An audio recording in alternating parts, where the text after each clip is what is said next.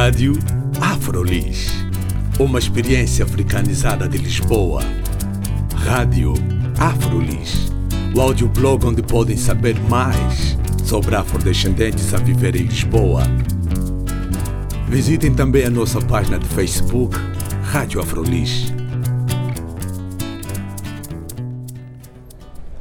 Olá, bem-vindos e bem-vindas à Rádio Afrolis. O meu nome é Carla Fernandes. Hoje tenho comigo Isabel Zua. Ela é atriz de origem angolana, guineense, mas que também viveu uma parte da sua vida no Brasil.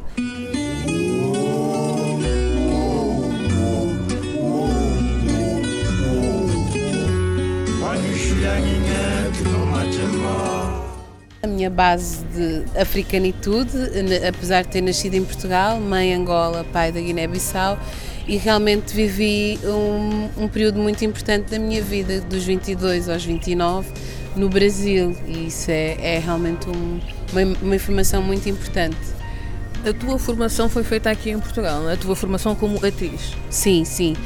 A primeira formação foi feita em Portugal, passei pelo, pelo Chapitão, fui aluna de interpretação teatral da Gina Tocheto e depois fui para, a Escola Superior de Teatro e Cinema em 2007 e depois em 2010 fui para o Brasil fazer um intercâmbio, fui fazer um intercâmbio de artes cênicas na Universidade do Rio de Janeiro. A Afrolis começou essencialmente porque nós notámos, nós ou eu em particular, notei uma ausência da presença de afrodescendentes, pessoas negras, nos mídias aqui em Portugal. Tu que trabalhas diretamente com o que é, não é? a presença mediática, tu que és uma mulher negra, durante a tua formação tinhas isso em mente? Era presente essa, essa reflexão? Sempre. Eh, não, não há maneira de ser diferente, pelo menos na minha perspectiva porque uh, tu, tu não encontras na, nessas estruturas, ou não encontravas na época, uh, muitas pessoas negras e tu questionas-te porque tu és a única. E depois, no, nos espetáculos, ou nos filmes, ou nas séries, tu não és simplesmente retratado. E quando és retratado, és retratado de forma estereotipada, né? Tu fazes o preto e parece que não há uh, nenhuma história uh, que te aproxime de, daquele personagem. É falta de conhecimento, porque as pessoas que escreviam os dramaturgistas e dramaturgos não tinham, uh, não tinham na sua referência uma, uma realidade de pessoas negras em Portugal, que há, e há muitas e são bastante diferentes. E isso tu, tu questionas-te, tu questionas-te como trabalhar aqui e começou a abrir o mercado de Angola na altura. E eu não, eu não preenchia nem o requisito de Angola nem o requisito de Portugal. Porque tinha... Qual era? Eu tinha o meu cabelo natural. Eh, eu lembro-me que eu era obrigada a ter ou arranjar uma peruca de cabelo alisado e comprido uh, para poder ir a, a, castings. Ou então os diretores muitas vezes conseguiam, dentro do, do orçamento, comprar uma peruca ou alugar uma peruca para eu fazer o trabalho que era específico. Então, às vezes, para não dar tanto trabalho, pá, nem ia, nem fazia. E foi, foi numa dessas que eu, que eu decidi ir para o Brasil, apesar de ter uh, algumas referências de trabalho aqui, eu, eu, decidi ir para o Brasil porque precisava também de ir para fora, de conhecer outra, outras realidades e tinha que ser uma realidade que falasse português. Nós aqui em Portugal temos muitas vezes a noção que o negro no Brasil é mais bem aceito. Uh, e que provavelmente terias uma pessoa como tu, não é, que decidiu ir para o Brasil, teria muito mais hipóteses uh, no mercado uh, artístico, não é? uh, do que aqui em Portugal. Como é que foi a tua experiência em particular? Eu, na verdade, eu, quando cheguei no Brasil foi um choque, porque percebi que ser negro no Brasil era muito mais complexo uh, do que eu imaginava, porque não era a minha realidade, porque o racismo ele tem várias convenções e mediante o lugar ele vai se adaptando. E aqui em Portugal nós temos outro um tipo de, de convenções racistas de exclusão e no Brasil nós temos outras.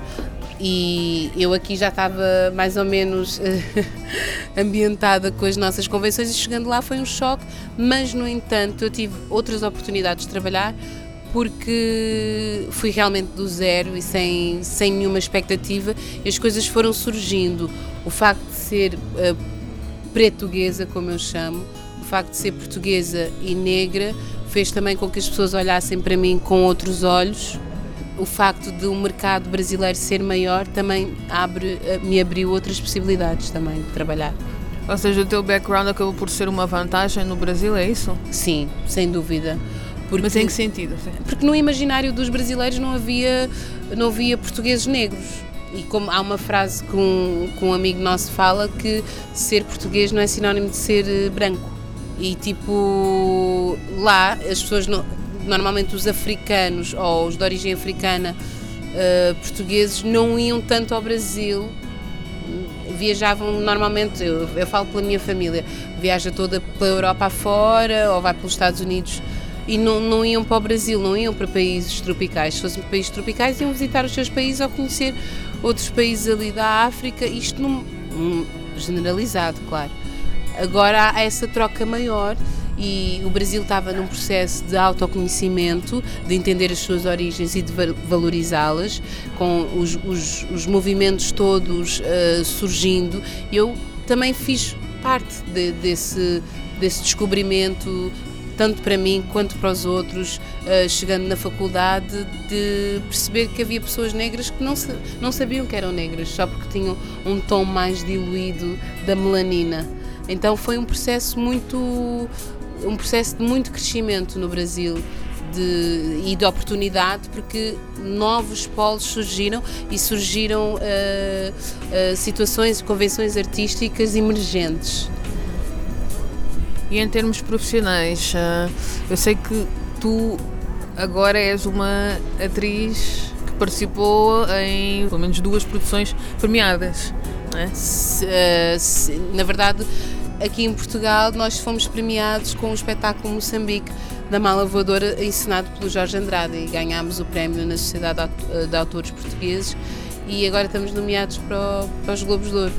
No Brasil eu estreiei agora o filme Joaquim do Marcelo Gomes. Uh, e nós estivemos em competição no, na estreia no, no Festival do Berlinale uh, em Berlim este ano. E foi uma adrenalina, porque o filme é um filme, uma coprodução portuguesa-brasileira que fala sobre questões históricas, mas são questões, questões muito atuais da relação eh, social do Brasil, das desigualdades sociais e raciais que o Brasil enfrenta até hoje, desde o seu período de colonização por parte dos portugueses. Então foi, é um tema muito, muito forte que mexe não só com o Brasil, mexe também com Portugal, no sentido de nós entendermos a história, a, a verdadeira história uh, de que somos frutos.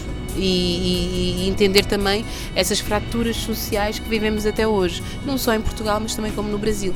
E estar nesse festival com um filme tão político, e o festival é muito político e, e tem filmes que questionam várias vertentes, essa vertente da imigração, a vertente do colonialismo, então foi um presente muito grande, foi um regresso à Europa através de um filme do Brasil. Então foi um momento de, de muita felicidade e de, de sentir que uh, algumas missões estão a ser cumpridas. E agora em termos da tua personagem? A personagem é preta que depois vira azul. É uma personagem que, que usa de estratégias de sobrevivência no século XVIII uh, onde uma mulher negra tem o seu corpo uh, completamente violentado. Uh, ela é, como se, eu dizia, o final da cadeia alimentar e ela conseguiu, dentro da trama, fazer a revolução. Ela conseguiu, foi também uma alavanca para o personagem do Tiradentes, que é o Joaquim, e conseguiu incutir a ele também uh, fez parte da formação dele social e política da época, onde ele se torna esse grande herói mítico do Brasil, que até hoje é lembrado com, com muito carinho, mas que foi escortejado pela Dona uh, Maria I, a Rainha de Portugal, não é?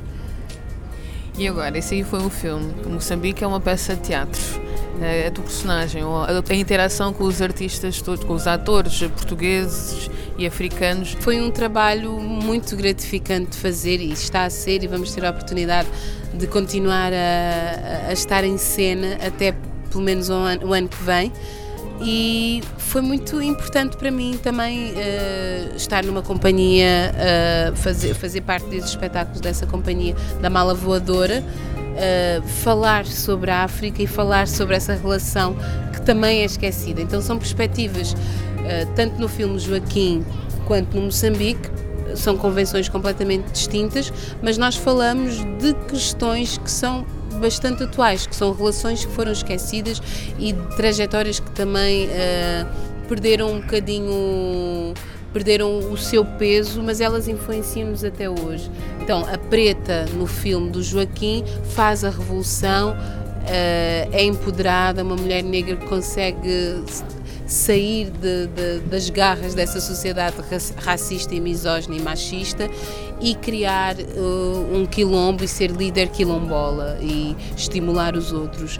Aqui na, na peça Moçambique nós falamos sobre a incapacidade de às vezes tu conseguires mudar esse sistema então são duas maneiras de ver e a luta que tu fazes para conseguir uh, ir, ir fugir desse sistema que está corrompido e que os Estados Unidos e a União Soviética, a influência que tiveram nos países uh, de língua oficial portuguesa antes da sua independência e depois como é que foram tratados. E de ver que a história vai tomando um lugar e às vezes tu, tu, tu ficas, tens a sensação de impotência e vais fazendo micro coisas, né?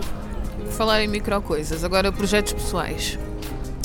Ai, olha, projetos pessoais. Nós estamos agora a gravar, a começar a gravar um, um documentário. Nós quem, desculpa? Eu e o Felipe, o meu parceiro, que, que, que é o fotógrafo do, do filme Cabela, e ele está a fazer a fotografia e eu estou a dirigir e estamos agora em fase de, de parceria com, com algumas produtoras, um documentário sobre mulheres africanas que vieram para Portugal no, nos anos 70 e 80 e mais coisas em breve. E mais não digo. Mas tenho muitas coisas que quero fazer aqui em Portugal, que tive a oportunidade de fazer lá, como a minha performance, que é uma performance que eu faço, que é um solo, onde hum, eu, eu, eu faço um, um, um triângulo amoroso entre Brasil, Portugal um bocadinho de Angola e um bocadinho da Guiné. Uh, a minha base da pirâmide é Angola e Guiné e depois os dois polos, uh, Brasil e Portugal, que é um solo que eu faço, que é a bisneta de Gumbê. E agora falando para jovens que muitas vezes pensam, ah, sou muito escura, sou muito feia, sou muito gorda, sou muito isto, sou muito aquilo, uh, o que é que tu dirias para elas iniciarem uma carreira, ou essas que querem iniciar uma carreira como agentes mediáticos? Acho que, acho que o melhor conselho que eu podia dar, que é o que eu tento fazer para mim, é fortalecer-me, ter, ter a consciência de quem eu sou, daquilo que eu quero e, e deixar que o trabalho fale por si encontrar o, o, encontrar o seu motor artístico, pessoal, político e que as coisas vão eh, florescer naturalmente. E é preciso muita, muita, eh, eu digo que a maior, o maior talento é permanecer. O maior talento que, que nós podemos ter é permanecer nesse meio que é tão hostil, às vezes para corpos que são diferentes, mas que a diferença ela ainda é positiva. E não, não queremos ser todos iguais, não. Nós somos diferentes e temos que assumir a nossa diferença sem constrangimento.